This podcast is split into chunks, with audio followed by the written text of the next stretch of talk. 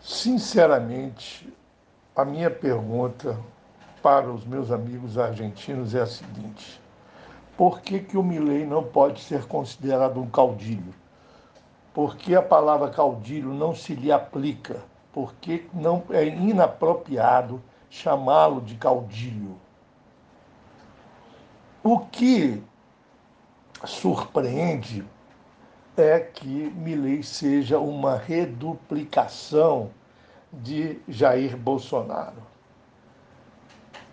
A bolsonarose tomou conta da Argentina com o psicopata Xavier Millet, ou Xavier Millet, que é um nichê no sentido prostituto do termo eh, da gíria carioca, um nichê pornopop do capital vídeo financeiro.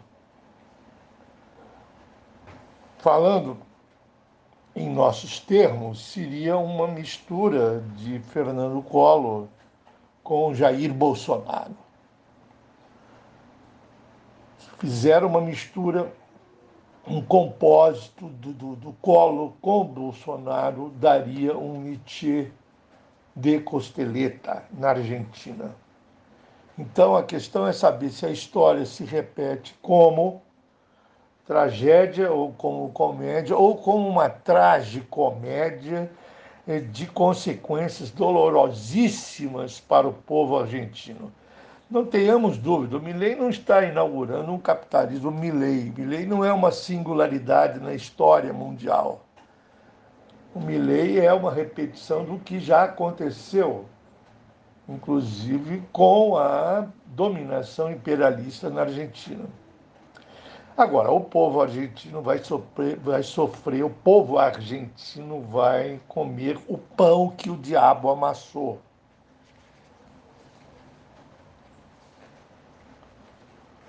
Ele se diz anarco-libertário, mas é um cambalacho anal liberticida predatório.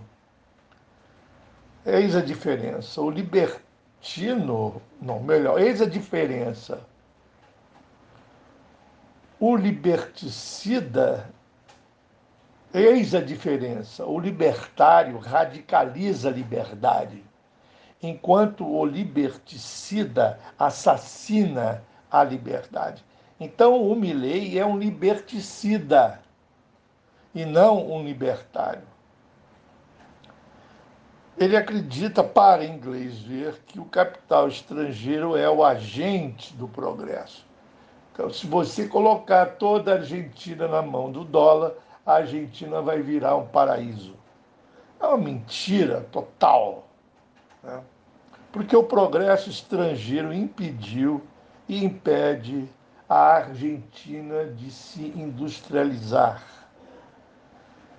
A burguesia industrial na Argentina está num beco sem saída com o dólar do Milley. A verdade é essa. O Milley colocou a burguesia industrial argentina numa situação terrível. Tanto é que não é despropositado pensar que essa burguesia desindustrializada fique com o saco cheio e dê um peteleco nele. Um peteleco com outro, apoiado por outras classes.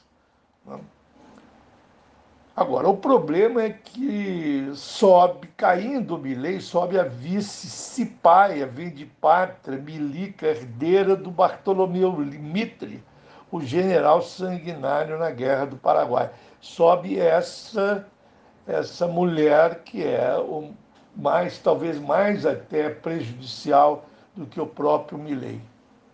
Bom, a, a saída, ou melhor, a, a, a esperança, não sei se fundada ou infundada, é basear-se naquela conversa do Abelardo Ramos com o Darcy Ribeira, não sei em que lugar do Uruguai, em que o Abelardo Ramos defendia a tese de que o exército não iria matar o povo da Argentina. Haveria um exército que não que não é um, um exército lacaio, vem de pátria. E o, o Abelardo Ramos acreditava na existência desse, dessa facção é, não cipaia do exército argentino. Vamos ver, vamos ver, vamos ver.